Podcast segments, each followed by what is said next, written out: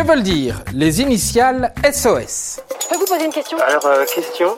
Quelle étrange question. Vous avez des questions? C'est l'occasion de mourir moins. S'il y a bien un signal de détresse connu de tous, c'est bien le SOS. Mais que signifie cette série de lettres? Certains petits malins pensent que ça veut dire Save Our Souls. Traduit littéralement, ça veut dire Sauver nos âmes. Une théorie qui tient la route, mais qui est complètement fausse. En fait, les initiales SOS ne sont pas du tout les initiales d'une formule de détresse. SOS ne veut rien dire. Pas de panique, on vous explique tout. SOS vient en fait d'une interprétation d'un signal morse, un code qui a été inventé au début du 19e siècle.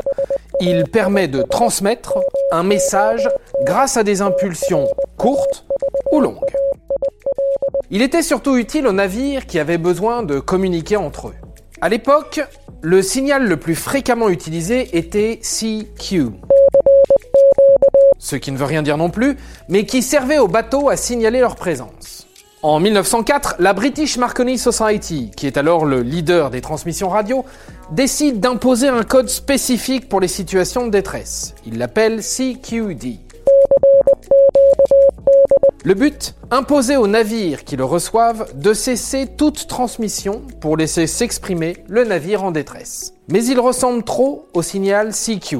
Alors, on le remplace en 1906 par un signal EOE, déjà employé par la marine allemande. Sauf que EOE, ça donne ça.